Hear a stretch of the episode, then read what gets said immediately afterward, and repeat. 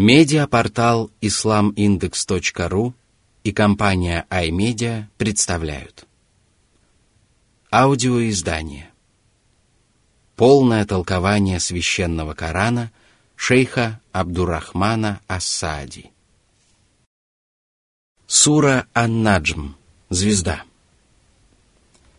Во имя Аллаха, милостивого, милосердного. بسم الله الرحمن الرحيم Сура 53, аяты 1, 2. والنجم إذا هوى ما ضل صاحبكم وما غوى Всевышний поклялся звездой во время ее исчезновения с небосвода в самом начале рассвета. Это явление является одним из великих знамений Аллаха и заслуживает того, чтобы Господь поклялся им. Согласно наиболее достоверному мнению богословов, упомянутая в аяте клятва относится ко всем звездам. Всевышний поклялся ими, чтобы подтвердить правдивость божественного откровения, которое проповедовал пророк Мухаммад, да благословит его Аллах и приветствует. Между звездами и откровением существует большое сходство – Звезды служат украшением для небес, а откровение и его прекрасные плоды украшают землю. И если бы не истинное знание, которое человечество унаследовало от пророков, то на землю опустился бы мрак, который был бы гуще, чем мрак ночи. Этой клятвой Господь дал понять, что учение пророка Мухаммада – это истина, а не заблуждение, а его помыслы – это не безумная фантазия. Его учение помогает ему идти прямым путем, а его чистые помыслы заставляют его проповедовать этот путь остальному человечеству. Он совершенно не похож на заблудших грешников, имеющих скверные намерения и распространяющих лживые и порочные знания. Всевышний назвал пророка собратом курейшитов, дабы напомнить им о том, что они прекрасно осведомлены о его правдивости и благочестии и знают, к чему он призывает народ.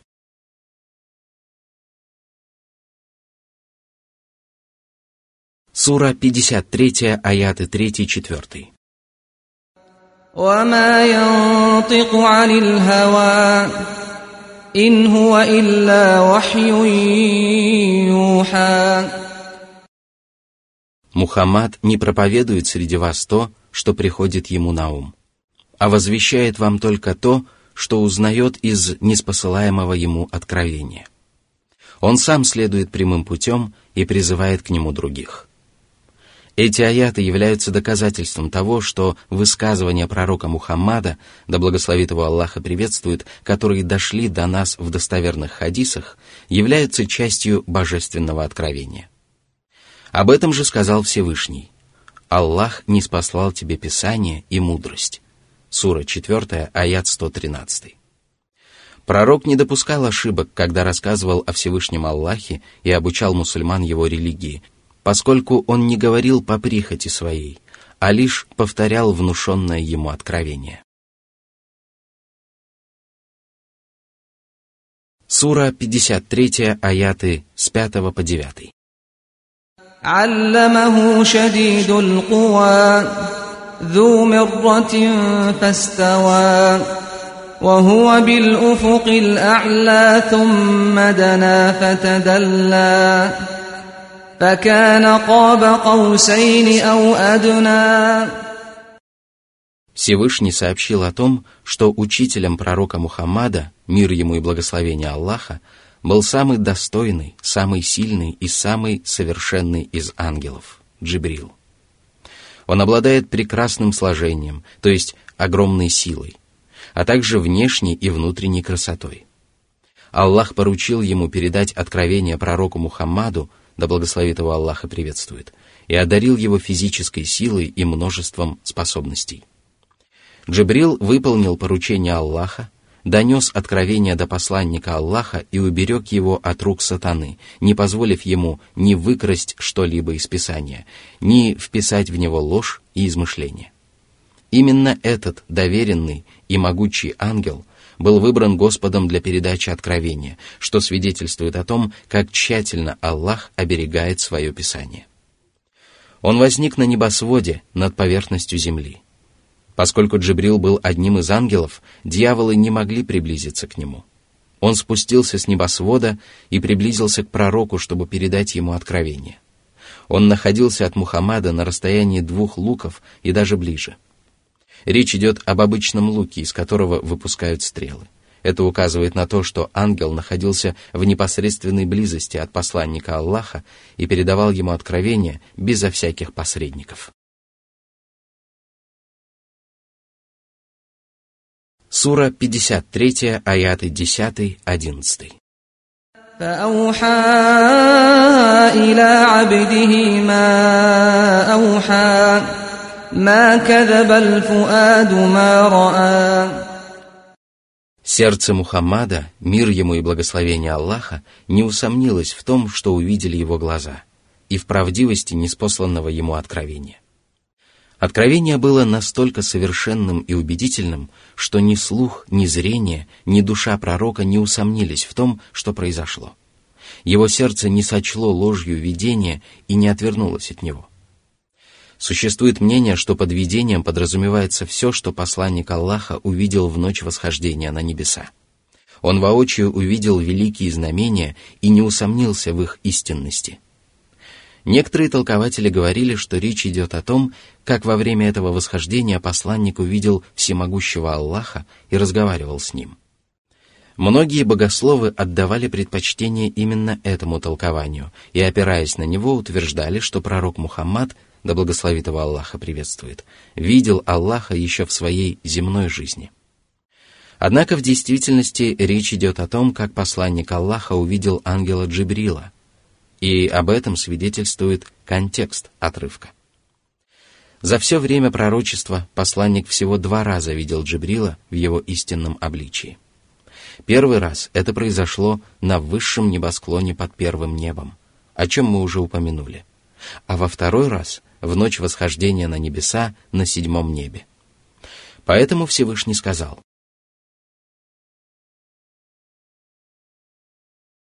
Сура 53, аяты 12-13. أفتمارونه على ما يرى ولقد رآه نزلة أخرى Мухаммад еще раз видел Джибриля в таком облике, когда тот спускался к нему.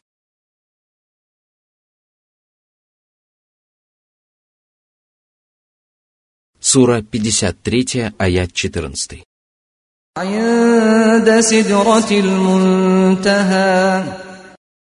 Речь идет об огромном дереве Сидрат Аль-Мунтаха, которое растет на седьмом небе. Оно называется самым дальним, потому что до него доходит все, что восходит с земли или не сходит от Аллаха.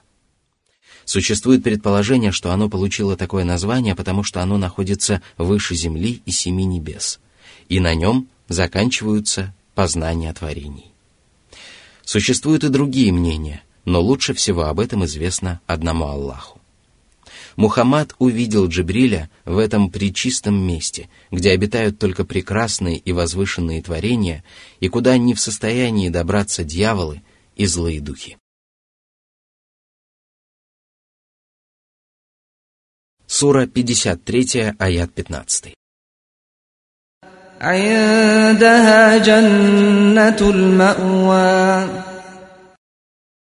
Возле самого дальнего дерева находится райская обитель, в которой собраны всевозможные удовольствия и прелести. Этот рай является пределом желаний и мечтаний всех верующих рабов. Эти слова Всевышнего означают, что рай расположен над семью небесами. Сура 53, аят 16.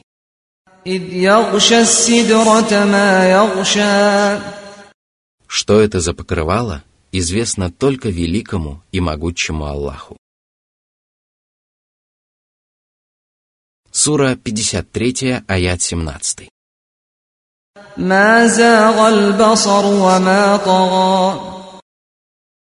Мухаммад не поворачивал головы и не отрывал взгляда от того, что происходило перед ним.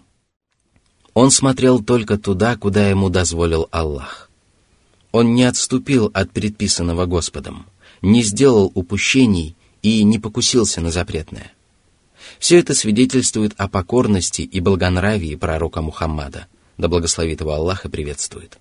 Воистину, нрав посланника Аллаха был самым прекрасным и самым совершенным.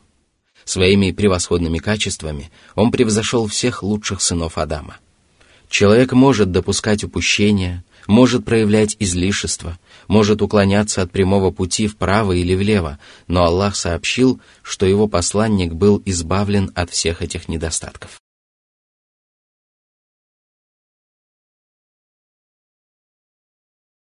Сура 53, аят 18.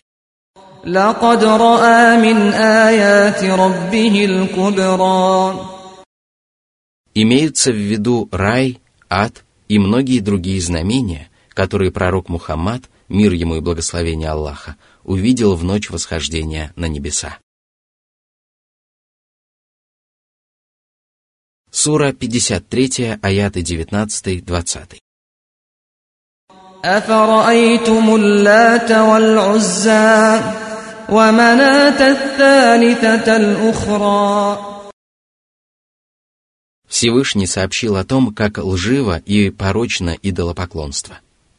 Многобожники поклонялись беспомощным идолам, которые были далеки от совершенства и были не способны принести пользу или причинить вред. Их боги были всего лишь пустыми именами, лишенными всякого смысла. Вместе со своими невежественными и заблудшими отцами они придумали для себя этих идолов и нарекли их именами, которыми обманывали себя и других.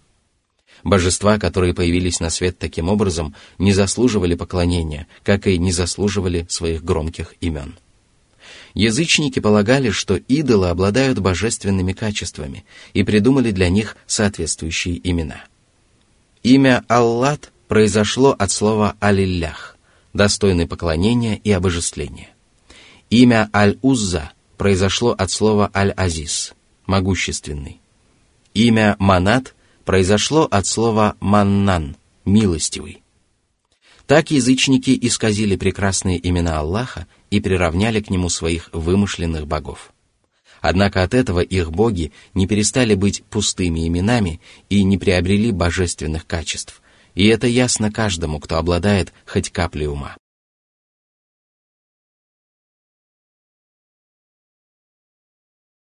Сура 53, аят 21.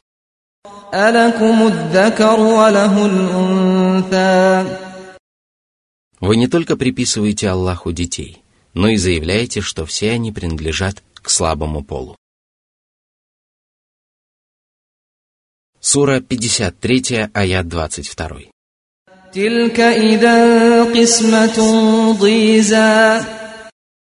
Разве может быть большая несправедливость, чем дележ, в котором творение получает преимущество перед Творцом? Воистину, Аллах не имеет ничего общего с тем, что вы измышляете о нем. Сура 53, аят 23. إن هي إلا أسماء سميتموها أنتم أسماء سميتموها أنتم وآباؤكم ما أنزل الله بها من سلطان ۖ إن يتبعون إلا الظن وما تهوى الأنفس ولقد جاءهم من ربهم الهدى Любое воззрение и любое начинание, которое не подкрепляется неспосланными Аллахом доказательствами, является ошибочным и порочным и не может иметь отношения к религии. Однако многобожники не обращают внимания на доказательства, которые могут открыть им глаза на истину. Опираясь на свои жалкие познания и в угоду своим желаниям, они строят догадки, пытаясь оправдать многобожие и ересь. До них дошла истина, однако многочисленные догадки и предположения мешают им встать на прямой путь. Аллах разъяснил им единобожие, пророчество и все остальные вопросы, в познании которых нуждаются его рабы. Он разъяснил все это самым простым и самым убедительным образом, обосновав истинность своих наставлений неопровержимыми доводами и доказательствами, которые обязывают каждого разумного человека уверовать и последовать прямым путем. Воистину, после такого разъяснения и стольких доказательств ни у одного человека не может быть оправдания неверию и заблуждению. Поэтому многобожников, которые не желают отказываться от своих лживых теорий и предположений, ожидают вечные муки и бесконечные страдания. Их упрямство и неуступчивость в таком положении – это величайшая глупость и чудовищная несправедливость. Однако все это не мешает многобожникам любоваться собой и строить мечты. Тем не менее, их лживым мечтам и надеждам не суждено сбыться – и поэтому далее Всевышний сказал.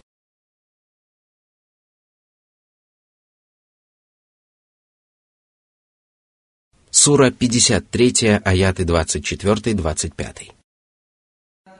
أم للإنسان ما تمنى فلله الآخرة والأولى Аллах одаряет кого захочет и лишает своей милости кого захочет. Вся власть сосредоточена в его руках, и все происходящее подчинено его воле. Затем Всевышний разрушил надежды тех, кто приобщает к нему сотоварищей и поклоняется ангелам и другим творениям. Многобожники надеются, что в день воскресения их боги заступятся за них перед Аллахом, однако они глубоко заблуждаются. Всевышний сказал, Сура 53, аят 26. وكم من ملك في السماوات لا تغني شفاعتهم شيئا لا تغني شفاعتهم شيئا إلا من بعد أن يأذن الله لمن يشاء ويرضى Заступничество будет возможно только после разрешения Всевышнего и только за тех, кем Аллах остался доволен. А поскольку Аллах принимает от своих рабов только деяния, которые совершены искренне ради Него и в соответствии с наставлениями посланника, то многобожники не получат желанного заступничества. Воистину, они сами лишили себя милости всемилостивейшего Аллаха.